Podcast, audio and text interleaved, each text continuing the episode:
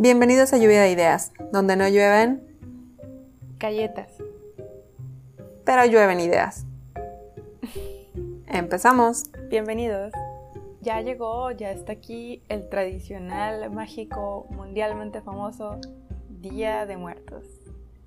Esta tradición mexicana que ya tiene su propia película de Disney y es uno de los símbolos mexicanos más conocidos internacionalmente, el Día de los Muertos, me dicen los gringos, que es Patrimonio Cultural Inmaterial de la Humanidad declarado por la UNESCO desde el 2008. En diferentes lugares de nuestro hermoso y variado país, pues se celebra de una manera un poco diferente o se puede tener costumbres características de cada región. A lo mejor cambia la comida típica o algunos detalles, pero lo que siempre prevalece es que en este día recordamos a nuestros fieles difuntos o a todos nuestros amigos y familiares que se nos adelantaran en el camino y han muerto. Los recordamos encendiendo velas, haciendo altares, poniendo sus fotografías, ofrendando las que eran sus comidas favoritas en vida y las cosas que son tradicionales del Día de Muertos como el pan de muerto, las flores de cempasúchil, mm. el agua, etc. Si a ustedes les pusieron en la escuela la actividad del Día de Muertos y son de Monterrey, pues es precisamente porque el Halloween, la festividad de la que hablábamos en el podcast pasado, pues ya se está quedando ahí con todo el spotlight, con toda la atención eh, del final de octubre y nos olvidábamos de que esta sí que es una tradición mexicana. ¿Y cómo empezó? pues como casi todo en México, es una fusión de las viejas celebraciones religiosas que tenían las tribus indígenas en México antes de que llegaran los españoles, fusionado o mezclado con las nuevas imposiciones que trajo la religión católica cuando los españoles conquistaron a estos pueblos. Y como les decía, si alguna vez les tocó hacer un altar de muertos en la escuela, posiblemente investigaron sobre su significado que si qué significan las velas, son luz, el agua es para cruzar, que si las flores es para traer el perfume, para atraer a, a las almas, a los espíritus, la comida para que se queden a convivir con nosotros.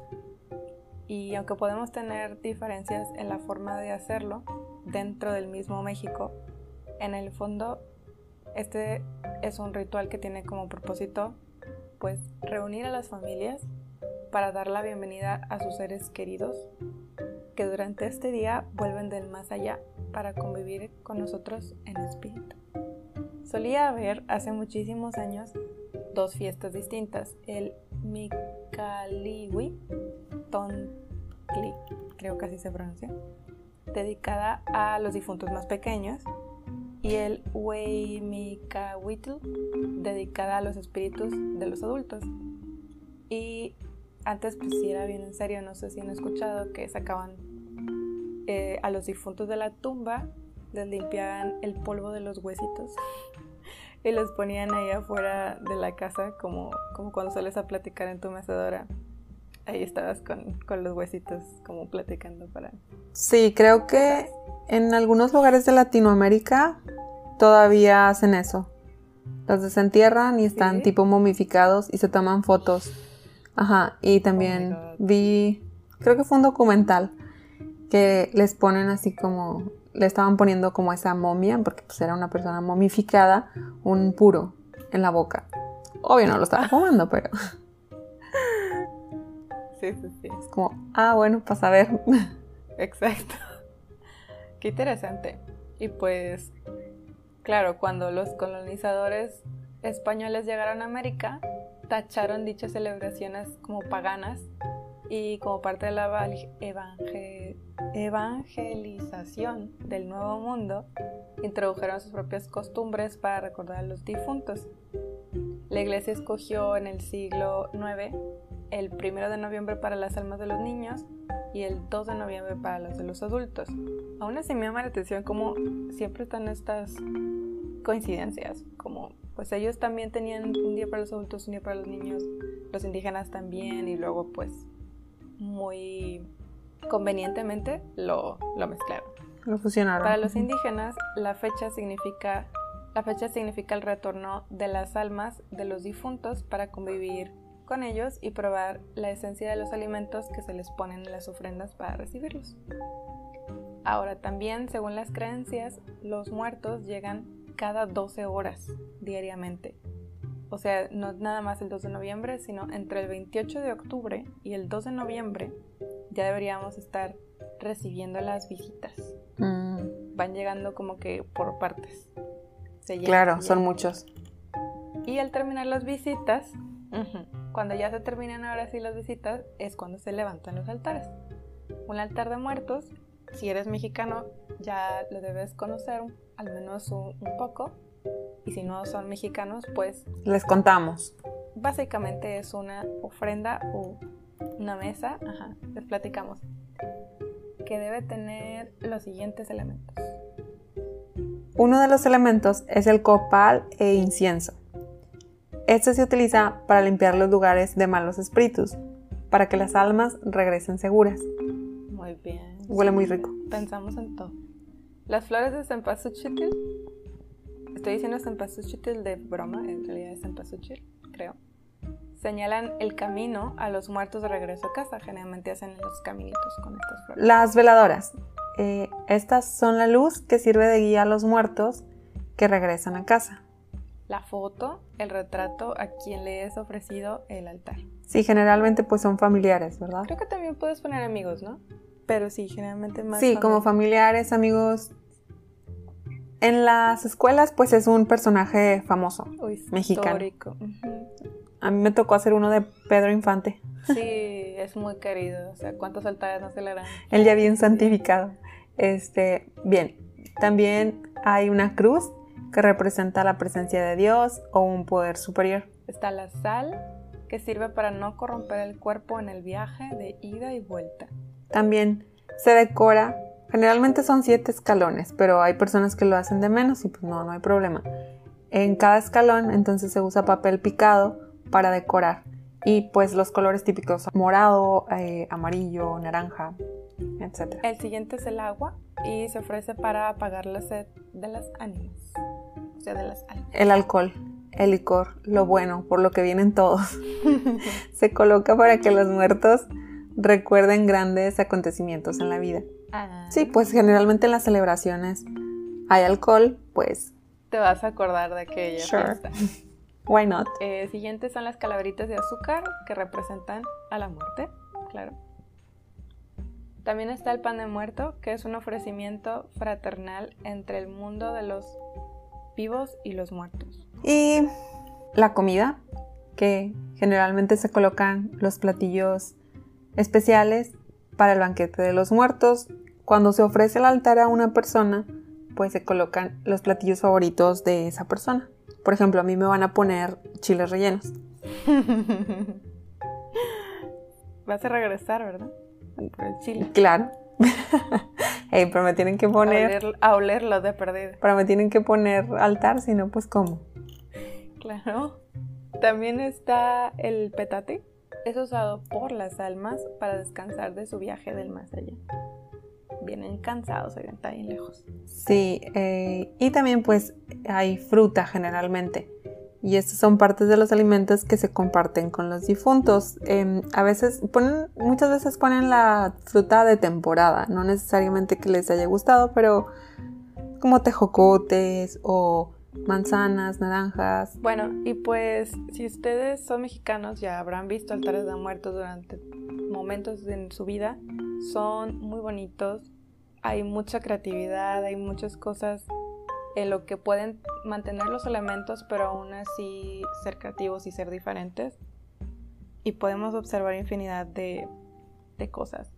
Sí, Aunque la verdad yo creo que incluso si haces algo muy sencillo en tu casa, o sea, como encender una veladora con una flor, o pones un pancito de muerto junto a tu velita, o sea, no todo el mundo a lo mejor tiene la oportunidad o el espacio o el tiempo de hacer todo el ritual bien, con tus siete escalones, con todos los moñitos, pero aún así es, es importante y es bonito recordar, aunque sea como les digo, encender la velita, recordar a aquellos que extrañamos y pues que ya no están en este mundo material. sí, yo creo que está bonito. Por eso yo creo que los que lloraron con la película de Coco, pues conocen el sentimiento de perder a alguien. Y pues está padre tener este, esta celebración para, pues precisamente, o sea, recordarlos, recordar las cosas buenas. Claro, recién que alguien muere o fallece, pues no, no lo vas a tomar a lo mejor de esa manera, ¿verdad? Si estás todavía como que sin poder creerlo.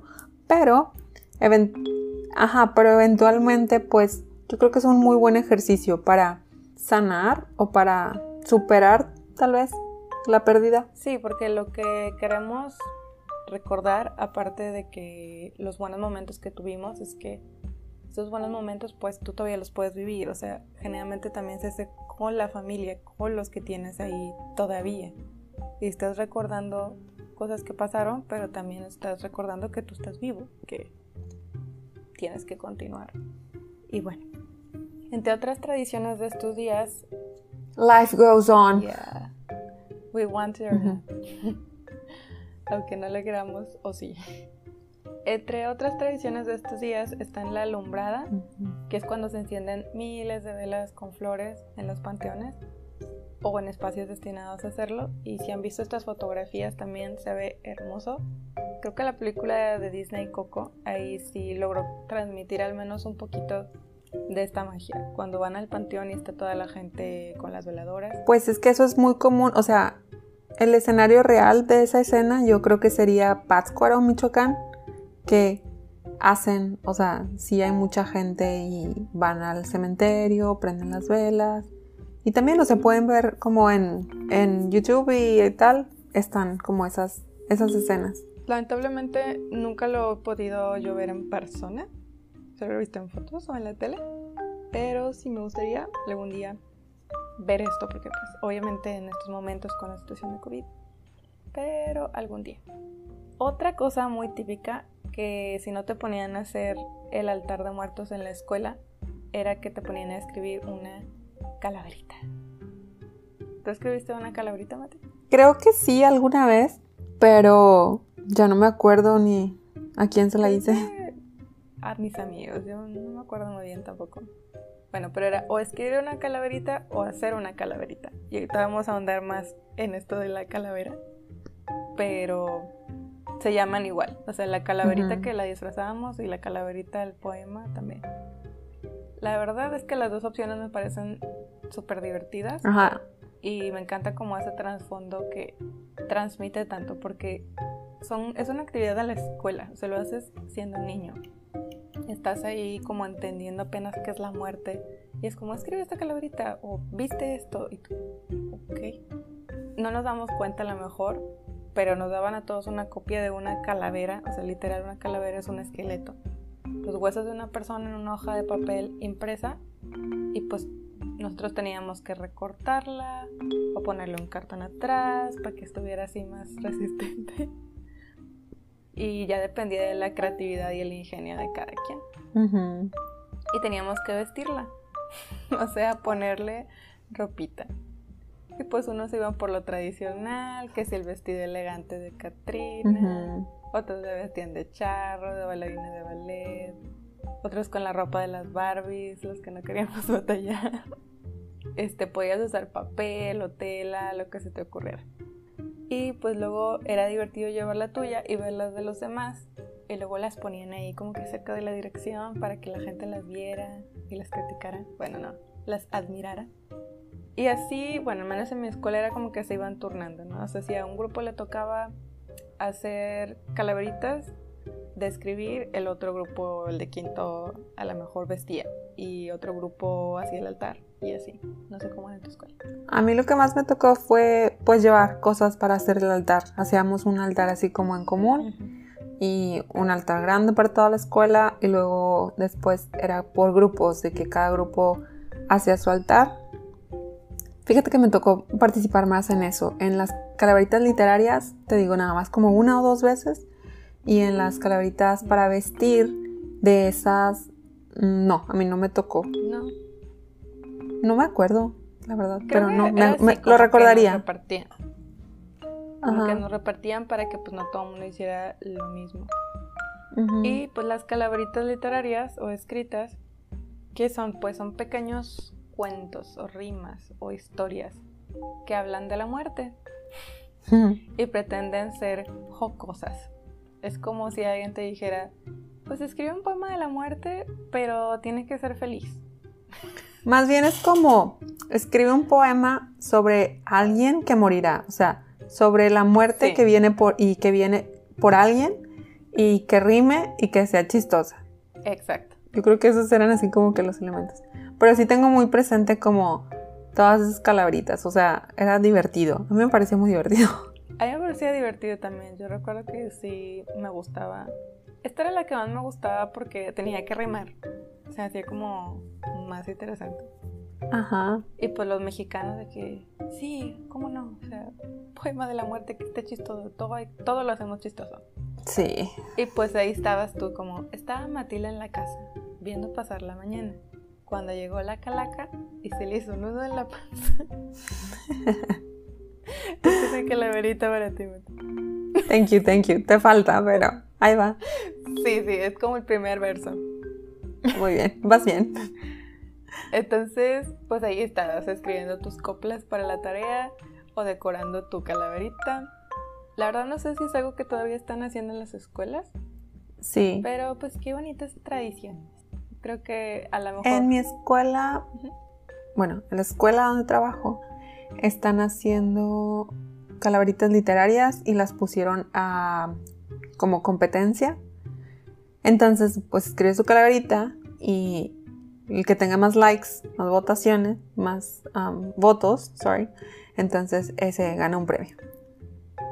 Está padre. Sí, claro. Los pones ahí a trabajar su creatividad creo que ayuda a aumentar el interés de los más jóvenes pues en estas tradiciones que a fin de cuentas pues es lo que queremos preservar. Por último, eh, les quería platicar de cuando estuve trabajando en Reino Unido. Y este fue el tema del que más me preguntaban los alumnos. Eran de secundaria, como primero y segundo de secundaria. Y me decían, pero ¿por qué están felices si la muerte es triste? Y yo como... Mm". No, creo que hay una malinterpretación. O sea, sí. sabes, con, en la escuela de español, cuando enseñábamos español. Entonces, como, no estás feliz de que alguien murió. No estás feliz de que ya no esté contigo. Te da el mismo dolor que a otro ser humano perder a alguien importante en tu vida. O sea, esa parte, o sea, no se toca, no, no juegas con eso a lo que hacemos referencia no es tanto la celebración, no es tanto una celebración en sí de que, ah, qué chido se murió o whatever. Es más bien, sí, es más bien un poco más profundo. Es recordar a esa persona, o sea, justo lo que decíamos al inicio, recordar los buenos momentos que pasaste con esa persona, que si bien ya no vive esa persona, pues sí viven en ti, o sea, esa persona sí vive en ti y hay esa especie de trascendencia y también el hecho de que no se sienta como algo olvidado. Porque en el día a día, pues, te envuelves, en, miles de cosas, pero creo que va más allá, o sea, es, un sentimiento más profundo. Como a nosotros nos parece increíble que en Sudamérica todavía desentierran a los muertos, que los tienen, los preparan tipo momificados y los pongan ahí, coman al lado de ellos y demás, nos parece como, ¿what? ¿Por qué hacen eso? Para otras culturas les parece extraño lo que nosotros hacemos, pero no sé, o sea, simplemente son tradiciones y son cosas como muy, muy, muy arraigadas que yo creo que es para alimentar como que el espíritu de, los vivos o para darles tranquilidad. Bueno, ¿qué te dijeron? Sí, creo que, o sea, en el extranjero está un poco mal interpretado porque pues como todo no puede explicarse con exactitud, con detalle, algo que es tan complejo. No es una cosa simple de, ah, pues ya, o sea, estamos felices y por eso viva la muerte. No, o sea, no. Más bien, es todo lo que ya explicamos. Y pues como yo no tenía a lo mejor tantísimo tiempo, mi manera como más simple de decirles es que, bueno, no estamos felices de que se murieron, como dices, obviamente, sino de que vivieron. O sea, lo que hacemos es recordar. Esa noche los recordamos y nos divertimos con los que sí siguen vivos, celebrando que estamos vivos y que estas personas existieron, como quien dice, o sea, los recordamos y también nos ayuda como a no sentirnos tan solos, porque cuando pones, no sé, yo a lo mejor no quiero pensar, digamos, vamos a meter otra vez en, dilema. En el dolor, sí, no quiero pensar a lo mejor en el dilema, ajá, del día en que llegue el momento en que yo tenga que hacer un altar de muertos para alguien muy cercano. O sea, a lo mejor lo voy a hacer con tristeza, como tú dices, al inicio, porque no significa que no sientas o que te vale o que nos vale la muerte, sino que... Yo siento que es más como un tributo a esa persona que ya no está. Sí, o sea, como es, es ese querer abrir ese camino con, con los espíritus para no estar solo, para recordarlo, para que te venga a visitar. Sí. Que ellos a su vez nos recuerden también que vengan a vernos. Sí, como en la película. y pues creo que es todo. Si ustedes tienen diferentes formas de celebrar el Día de Muertos o tienen alguna tradición especial en su familia que quieran compartir, estaría interesante verla. Ajá, que nos cuenten si hacen un altar o tal vez, bueno, saben, 2020 está horrible y demás. Y también, desafortunadamente, este ha sido un año difícil para todos y pues hay personas que perdieron también a parte de su familia o algún miembro de su familia.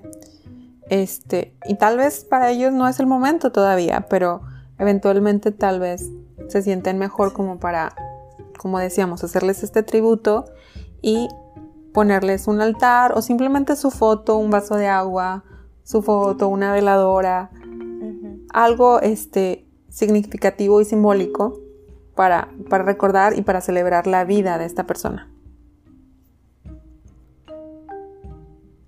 Para continuar, y como está relacionado, pues en este episodio decidí escribir sobre un tema relacionado y me refiero a la creación de, José Guadalupe Posada. Eh, Posada fue un ilustrador y caricaturista de Aguascalientes se hizo famoso por sus escenas folclóricas de crítica sociopolítica y, claro está, por sus ilustraciones de calaveras. Creo que eso fue lo que llamó más la atención o lo que le dio como más visibilidad. Sabemos que todo artista busca su, su voz o la forma de expresar su arte de, alguna, de una manera única. De esa manera pues lo pueden identificar fácilmente. Pues José Guadalupe Posada lo hizo a través de las calaveras. Más en específico, pues vamos a platicar sobre la Catrina, la cual ha sido su obra más conocida. Originalmente, el nombre de la Catrina tenía otro nombre, se llamaba la garbancera. Esta palabra, sí, esta oh. palabra es equivalente a lo que nosotros reconoceríamos como el wannabe. ¿Por qué? Porque la garbancera eh, era una palabra que se usaba para referirse a las personas que vendían garbanza, quienes de origen indígena aparentaban ser europeos y rechazaban su propia raza, herencia y cultura. Entonces, pues sí, ellos estaban eh, como intentando ser alguien más. Es entonces que la Catrina o garbancera es una crítica hacia los nuevos ricos, quienes, en su afán de compensar su sentimiento de inferioridad, imitaban a los europeos. Mm. Este personaje... Por eso entonces la vestimenta. Sí, como más exagerada y tal. Originalmente como así surgió este personaje, pero ya después Posada utilizaba las calaveras para hacer una crítica. Entonces, este personaje en específico de la Catrina hizo su aparición durante el mandato presidencial de Benito Juárez, Sebastián Lerdo de Tejada y Porfirio Díaz. Es decir, este artista estuvo activo durante esos periodos de presidentes al poder. Exacto. La influencia de Posada llegó hasta la obra de Diego Rivera, quien la bautizó como la Catrina. O sea, originalmente era la garbancera y ah.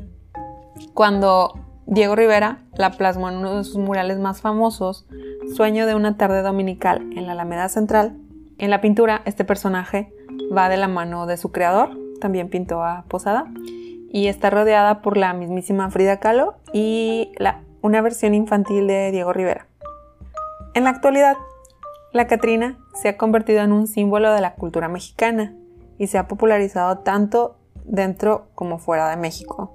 Muchas personas aprovechan y se disfrazan de Catrinas o esqueletos, incluso en Halloween. es Halloween, pero ellos ya traen el, disfraz de Catrina. Eh, además, recientemente, como lo comentábamos antes, gracias a Coco y a los videos, por ejemplo, el de Robin Schulz de Sea, es más identificable. Este personaje es más identificable de manera no solamente nacional, sino también internacional. Hay que aclarar que la Catrina no es el único personaje de Posada. En general, él usaba esqueletos para realizar sátiras en contra del gobierno. Por medio de ellas evidenciaba la desigualdad, la injusticia social. Además, eh, consolidó la fiesta del Día de Muertos por medio de su obra, en la que reflejaba la vida cotidiana y las actitudes del mexicano promedio eh, de calaveras actuando como gente viva. ¿Te acuerdas que cantábamos también una canción? Las calaveras están en el no sé qué. Ahorita me acordé. Chumbalaca, chumbalaca, chumbala. Ajá, sí. Y pues bueno, si ustedes se han vestido de Katrina, incluyan su foto. A mí me encanta, yo siempre, siempre he querido disfrazarme de Katrina algún día. Es que ves, también creo que el significado cambia. Creo que muchas personas no sabíamos esto. Yo no sabía esto, o sea, cuál era el origen de, este pues personaje. pero, no cambia el significado. O sea, ok, cambia mi perspectiva de ahora tengo más trasfondo, pero para mí sigue significando lo mismo. Es un símbolo mexicano, representa pues, la muerte y la sociedad, una crítica, pues me parece mal.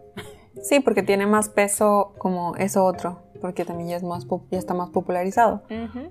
Bueno, este tema nos da paso al siguiente, que por si... Sí porque si bien la Catrina es un personaje y el Día de Muertos es un día especial en la cultura mexicana, es inevitable hablar de esto sin hacer referencia a la muerte. Y pues como decía Octavio Paz en El laberinto de la soledad, la muerte es un espejo que refleja las vanas gesticulaciones de la vida. Una sociedad que niega la muerte niega también la vida. El concepto de el fin nos hace replantearnos la razón de nuestra propia existencia y dependiendo de la perspectiva de cada persona, las expectativas son variadas. Sin embargo, en el mayor de los casos, el común denominador es la trascendencia. De ahí la reflexión del poeta cubano José Martí, que antes de morir hay que tener un hijo, plantar un árbol y escribir un libro. Todas estas son formas de trascender. Se lo dijo José Martí. No sabía. Es como, oiga, es mucha tarea. Bueno, pues todas esas son formas de trascender, de hacer valer la vida, de dejar un legado. Como seres humanos nos negamos ante la posibilidad de que la vida sea solo lo que hay, solo lo que vemos y pues claro, ya que el principal motivo de la vida es vivir, es decir, que a través del tiempo, de las generaciones, y si volteamos hacia atrás, podemos darnos cuenta de que hemos tenido grandes logros. La expectativa de vida en México previa a la pandemia y para este año 2020 era de 72.33 años para los hombres y 78.11 para las mujeres. No suena tanto, pero... ¡Wow! 6 años de diferencia. Ajá. No suena tanto, pero en realidad es un promedio. Bien, pues teniendo esto en mente, me sumergí a investigar un poco más sobre la muerte y el proceso de morir, Yendo de página en página, me encontré con una investigación llamada La percepción de la muerte en el curso de la vida, un estudio del papel de la muerte en los cambios y, eventos biográficos, lo cual está muy muy padre. Les voy a dejar aquí la información en la cajita de descripción porque está muy interesante. Este, em, este estudio o esta investigación es de Gloria Lynch y María Julieta Odón. Les dejo los datos por aquí y mis impresiones. Bueno, es un documento largo, pero en uno de los apartados, y es el que nos interesa hoy, este se llama La muerte y el proceso de morir. En este nos vamos a enfocar un poquito. En el texto describe a la muerte como un fenómeno tan complejo y ambiguo y desconocido que escapa una y otra vez a los intentos de aprenderlo intelectualmente. De ahí que la pregunta sobre la muerte haya sido abordada desde las distintas disciplinas y desde múltiples perspectivas. Ellas mencionan que Philippe Arié, uno de los especialistas más destacados en el estudio de la muerte, sostiene en varias de sus obras que la percepción de la muerte en Occidente ha atravesado grandes etapas. La primera se llama la muerte domesticada y esta abarca del siglo VI hasta el XVIII en esta los individuos tomaban conciencia de su muerte ante la aparición de ciertos signos naturales y la esperaban confiados en Dios. La muerte consistía en una ceremonia pública en la que estaban presentes los familiares, incluidos los niños. Se aceptaba la muerte de una manera natural y sin expresiones extremas de emoción. Esto me recordó a las escenas de las películas como de los ochentas más o menos, en la que el enfermo yace en su cama, está tendido en la cama, rodeado de la familia, esperando la bendición del sacerdote o diciendo las últimas palabras o su última voluntad a alguno de sus seres queridos. En cierta forma es una percepción romantizada de la fatalidad del evento. Si se fijan, todos están como muy tranquilos y están esperando a que la persona pues pase a mejor vida. En la segunda etapa, eh, Philip denomina a la muerte invertida. La muerte se oculta y cambia su sentido. El lugar que le ocurre se desplaza desde el hogar familiar al hospital y las ceremonias funerarias y los duelos devienen más discretos e íntimos. A partir de mediados del siglo XX, este proceso de institucionalización de la muerte se profundizó. El proceso de morir, incluidos los rituales, su función, tanto respecto al muerto como a los sobrevivientes, se profesionalizó. Al mismo tiempo, fenómenos tales como el aumento de la esperanza de vida, el envejecimiento de la población y otros relacionados han influido en que las personas ya no sean socializadas en la muerte. Tanto es así que Blanco Picabia y Antequera Jurado llegan a sostener que en las sociedades occidentales actuales se intenta silenciar e invisibilizar a la muerte. Esto me hace pensar en la industrialización y el capitalismo inminente que transformó las sociedades. Mm. Es decir, ya no hay tiempo para ni siquiera para morir. Porque las funerarias tienes un tiempo limitado para velar a tu familiar, tienes el tiempo limitado para ir a enterrarlo. Es decir, sí está muy profesionalizada y también en cierta forma automatizada. Sí, es muy interesante. Es como, como cualquier cosa que se hiciera antes de una manera, ahora ya se encontró la forma de hacerlo más, entre comillas, eficaz o más ordenado o más, o sea, como dices tú, el capitalismo, a lo mejor no, que no tengas tiempo para morir, te vas a morir, pero o sea, no tienes, no, no existe ya ese espacio para, para tomar las cosas con calma. Y sí, o sea, todo el mundo lo vemos así. Si tú tienes la desgracia de este, estar cerca de una persona que fallece o fallece algún familiar, etcétera, de inmediato piensas en lo que tienes que hacer y esas son tus obligaciones y las haces y... Ajá, no hay tiempo, perdón, más bien no hay tiempo para el duelo. Sí, o sea... O sea, creo que el hecho de antes de... Sí, es como luego. La forma de, de hacer este ritual daba un poco más de tiempo para la familia y los familiares de procesar el evento o el shock.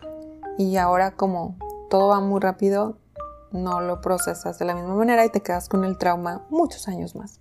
Bueno, frente a esto surgen respuestas. No sé, creo que, creo que tenemos, perdón, o sea, como que tenemos la urgencia, que no sé si es real, porque ahora que lo pienso, pues puede ser algo adoctrinado de que tenemos que enterrar a la persona ya porque pues es un cuerpo y este empieza la descomposición, etcétera, y como que tenemos mucha prisa cuando tal vez no es necesario tener tanta prisa.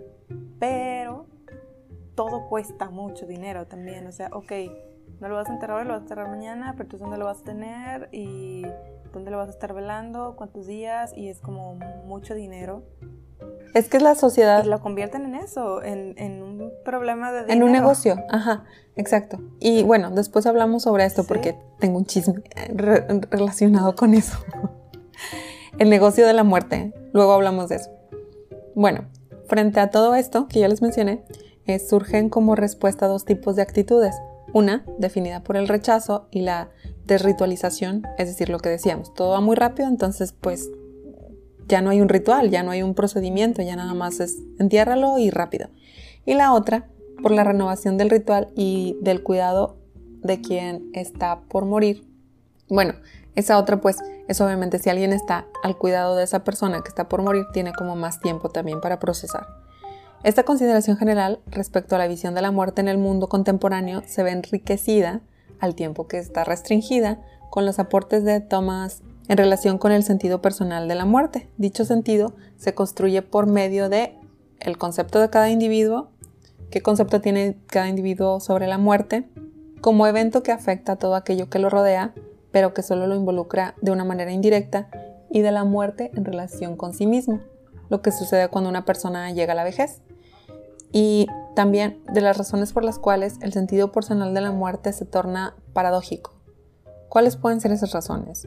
En primer término, es necesario mencionar que si bien la muerte en general es abstracta, se acepta como algo cotidiano, la muerte propia siempre eh, aparece como lejana, sobre todo en la juventud.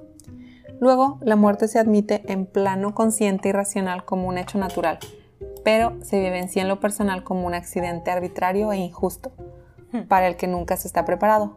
Otra razón es que aunque los estudios epidemiológicos dan pautas estadísticas sobre trayectorias de vida y concurrencia de la muerte, se la concibe como algo aleatorio e indeterminable, ya que no se sabe cuándo ni cómo sucederá. Por último, si bien sabemos que la muerte es universal, pues todo lo que vive está destinado a morir o desaparecer, también es única, en tanto eh, representa individualmente un acontecimiento sin precedentes e irrepetible difiero ahí un poco. Hay gente que se muere, vive y luego ya se muere. bueno, en la misma línea, Casterbaum y Eisenberg señalan que los individuos desarrollan antes la idea de la muerte ajena que de la propia, a la que conciben como inevitable pero irreal. Y esto em, es como el libro de Gabriel García Márquez, no sé si lo leíste. Sí. El de Crónica de una muerte anunciada. Al inicio, y de acuerdo al título, pues sabemos cuál es el desenlace de la historia. O sea, el hombre va a morir. Crónica de una muerte anunciada. Pero cuando vas leyendo y, no sé, al convivir con el personaje o saber la juventud y la vida que tiene este personaje, el lector lo hace parte de sí mismo y olvidas eso y sufres otra vez con el desenlace, que ya te lo dijeron en el título. Es decir, la muerte de Santiago Nazar se convierte en un evento inesperado, irónicamente. Entonces, por lo tanto, lo que dicen aquí es que es fácil hacerse la idea de que otros morirán, pero nos olvidamos de nuestra propia muerte. Claro, porque todos van a morir menos yo. No creo que sea tanto eso, sino como que estás ocupado o a veces dices, pues si a mí me pasa algo, no importa. No, si te pasa. O hay gente que piensa así de que, ok, que no le pase nada a mi mamá, que no le pase nada a mis hermanos, o sea, las personas que quieres o que sientes muy cerca. Y yo pues, X, no importa. Entonces no, no vas por la vida pensando, ¿en qué momento me moriré? ¿Cómo me moriré? O sea, tal vez de vez en cuando lo reflexionas. Cuando vas a un entierro, cuando hay algún accidente, dices, ah, ¿y si fuera yo? Pero no vas por la vida como todo el tiempo. Which is good, porque entonces puedes disfrutar la vida. Bueno, otras investigaciones empíricas eh, muestran que la mayoría de los individuos no se enfrentan con la muerte hasta muy tarde en el proceso vital, siendo su impacto diferente según el momento de la vida en el cual esto ocurre, ya que la carga traumática que tienen las pérdidas va disminuyendo a lo largo de la vida. Es decir, si eres muy joven y pierdes a tu mamá, tu papá, tu hermano, es un impacto muy grande pero después de los 50 años los individuos están más expuestos a enfrentar a la muerte de personas en su entorno, lo que les hace sentir su propia finitud. Así, las personas ancianas son más conscientes de sus posibilidades de morir que los jóvenes. Y ese hecho es un importante factor en la manera en la que se estructuran sus vidas y en el sentido que le dan. Norbert Elias, en su libro La soledad del moribundo, dice que dado que los ancianos van quedando solos, experimentan la muerte de los otros como una premonición. Es como, ah, sigo yo. Todo esto que dicen sobre, dependiendo, que depende de la edad, es también la percepción que se tiene sobre la muerte, me recordó una conversación entre mi mamá y una vecina. Las dos son mayores, entre comillas, y en ese entonces tendrían yo creo que unos 68 o 71 años. La vecina, después de compartir algunos detalles de su vida, algunos de quejarse no sé, no estaba poniendo atención, comentó algo así como, bueno, doña, refiriéndose a mi mamá, lo bueno es que igual nosotras ya nos vamos a morir. Y mi mamá le respondió, yo no. es como, ¿qué te pasa? Yo no. Me dio mucha risa. Entonces, sí, tal vez mi mamá no ha tenido muchas personas cerca de ella, no ha tenido tantas pérdidas, como dicen.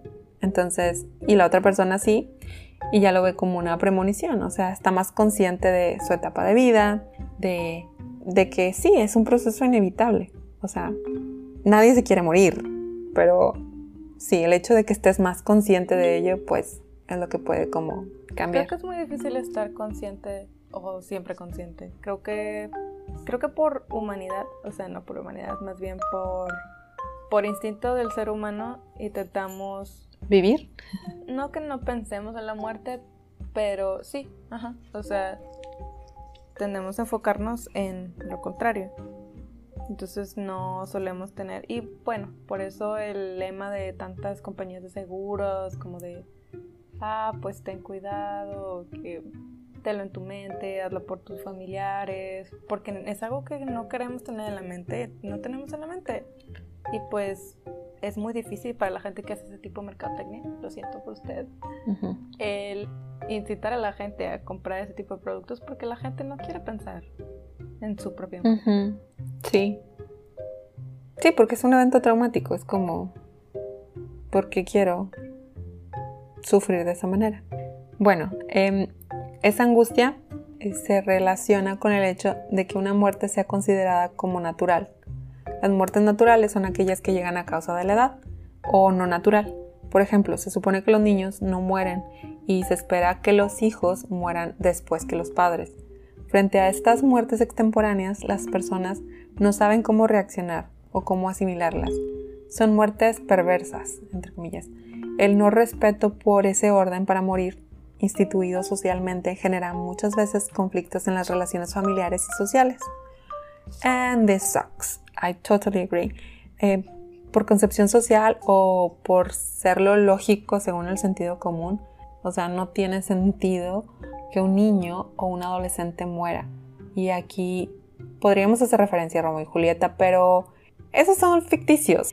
En la vida real, pues solo diré que es algo profundamente doloroso, porque se tiene esa expectativa de está en su juventud, o sea, no ha vivido y ya se le privó em, la posibilidad. Claro, por más simple que te quieras ver, es como, a ver, pero pues todavía no, no pasaba nada. Sí. O sea, sientes esa injusticia.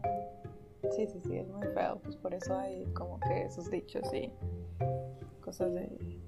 Sí, el pot. Pues una madre que pierde a su hijo es. Sí, porque es todo el potencial, o sea, es toda una vida sin ser vivida. Bueno, asimismo, sus trabajos indican que el impacto de la muerte es diferente según cuál sea el lazo que une a la persona con el muerto. Por ejemplo, cuando se trata de dos padres aparecen sentimientos encontrados. El darse cuenta de lo que hicieron les da remordimiento y culpas. Al dolor se suma la intensidad de los cambios experimentados con los roles. Cuando la muerte de los padres ocurrió a corta edad, el recuerdo de la muerte del padre es más fuerte en general que el de la madre, ligado muy posiblemente a una persistente preeminencia en las significaciones del rol paterno en las sociedades fuertemente patriarcales. Y pues claro, esto me resulta incómodamente muy familiar. Em, y pues simplemente lo puedo corroborar. Eh, sí, al ser una sociedad eh, paternalista, toda Latinoamérica, pues sí, la falta y la necesidad del padre es algo que sí deja marcado todo, todo deja marcado a las personas, pero creo que es más constante, o sea, tienes un constante recordatorio de que no tienes papá. pero sabes qué, creo que también es porque en México como hay muchas mujeres, eh, siempre va a haber alguien que tome el rol de la madre. O sea, aunque no sea tu madre, va a ser una tía, una hermana mayor, una hermana menor. O sea, como que siento que el rol de la madre, cuando te falta, eh, alguien entra ahí y el del padre usualmente no. Exacto. El del padre es más difícil de de sustituir, digamos, o de intentar llenar, ajá.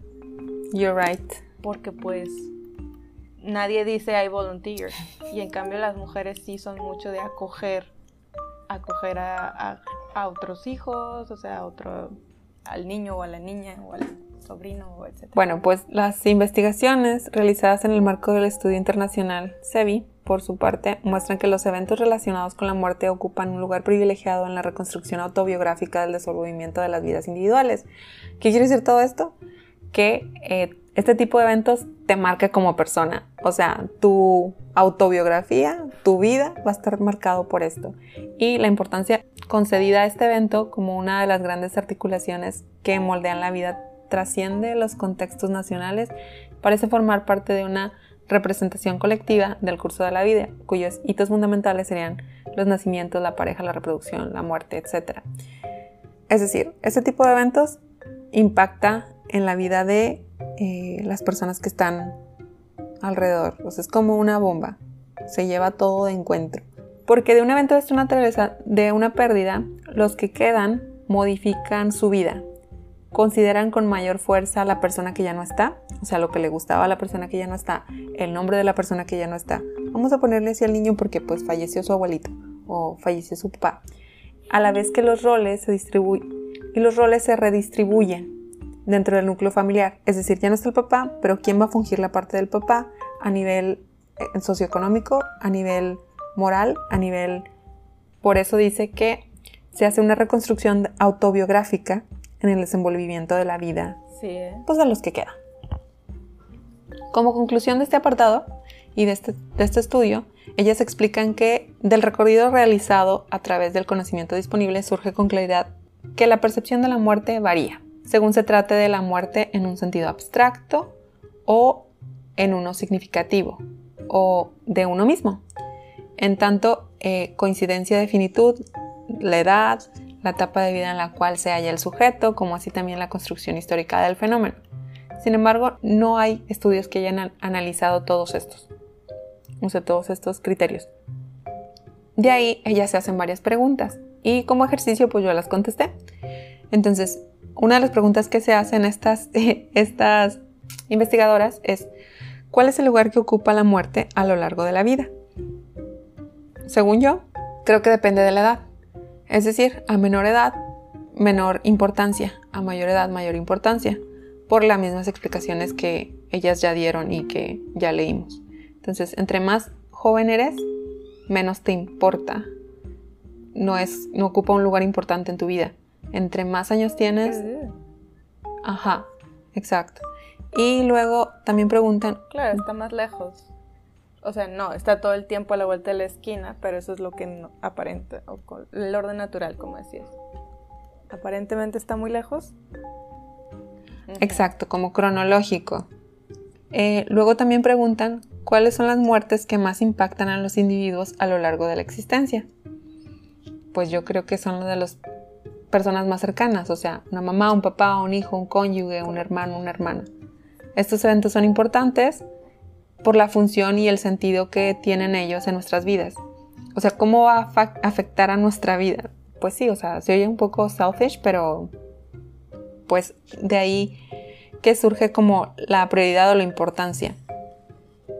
Eh, por parte de los padres, por ejemplo, pues como son el sustento, la guía, el cuidado, el amor incondicional, etc., pues yo creo que es un impacto muy grande. Por último, ¿cuáles son los motivos por los cuales los individuos consideran importantes estos eventos? Pues por lo mismo, porque los afecta de manera directa o indirecta. Y la última pregunta que tienen aquí es que si es posible que sean más o menos disruptivos de acuerdo a la edad. Es decir, que tengan más o menos impacto de acuerdo a la edad. Yo creo que como tal, pues ahí va a depender. El dolor de la pérdida es el mismo, no importa si tienes pocos años o muchos años. No hay un nivel de dolor, el dolor es dolor. Tal vez las circunstancias contextuales sí cambian y por eso se hace una diferencia. Y pues eso es todo. What do you think? Sí, es interesante cómo es diferente cuando, como dices, dependiendo de la edad lo tomamos de diferente manera, obviamente dependiendo de tu contexto social, de la gente que te rodea, de muchas cosas. pero como dicen, por ejemplo, que los niños son muy eh, flexibles, no, perdón, eh, adaptables o que todo lo absorben. A veces pienso, o sea, no me ha tocado, pero a lo mejor para un niño es más fácil aceptar la muerte a una edad temprana o incluso cuando nace y no conoció a algún papá o mamá, realmente tener una experiencia con él, o sea, estarlo, conocerlo y luego perderlo. Pues es como dice el dicho de más vale haber amado y haber perdido que nunca haber amado. Pero sabes, ¿cuál es el problema? Con eso, yo creo que sí, es más fácil para los niños. Sí, luego a lo mejor, luego va a decir, yo ni siquiera lo No, no, no, no, no, no. Yo creo que sí es más fácil son más adaptables, no tienen como todos estos prejuicios. El problema es el resto de la familia, que como se la pasa lamentando esa pérdida, entonces se contagia, no sé si me explico. O sea, es algo que los niños pueden olvidar fácilmente, pero el recordatorio está inminente y constante por parte de la familia y luego por parte, cuando son roles importantes como el de la mamá y papá, luego la sociedad. O sea, te recuerda constantemente que no tienes madre, que no tienes padre. Mm, sí. ¿Por qué México? So, you're right. Y es que en México, en México la familia es, es todavía un núcleo social básico, súper importante. O sea, no sé si en otras sociedades a lo mejor más individualistas, pues digamos te preguntan menos o les importa menos si no tienes papá o si no tienes mamá. O sea, no lo sé porque no vivo en esas sociedades. Pero aquí sí es como de, ah, o tu mamá es tal, o tu papá dijo tal, o sea, como es muy importante su reputación, digamos, o sea, o su en la misma cuadra, en la escuela, o sea, la familia, padre, mamá, hijo, hermano, o sea, son, son muy estrechos las relaciones. Entonces, aunque incluso a lo mejor no te lleves bien con alguno de ellos, eh, repercute en tu vida. En, tu, en tu vida social, sí, y cómo te perciben también los demás porque es como, ah, tú no tienes esto, que es básico y necesario para ser un ciudadano mexicano, whatever.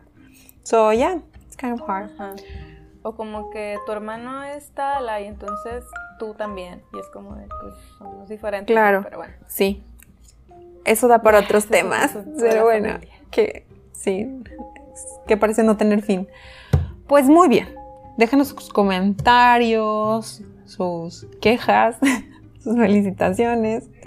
Y como decía un maestro de edad avanzada, cada mañana por los pasillos, recuerden, tenía edad avanzada, siempre, siempre que me lo topaba decía, amanecimos, ya la hicimos. en tiempos de COVID aplica mucho, ¿ah? Claro, es que sí, ¿eh? Ya la hicimos, por el día de hoy al menos. Ya. Muy bien. Pásenla bien diviértanse esta semana, coman pancito de muerto. Sí, chocolatito. Ay, qué rico. Muy bien, nos escuchamos después. Bye. Hasta luego. Bye.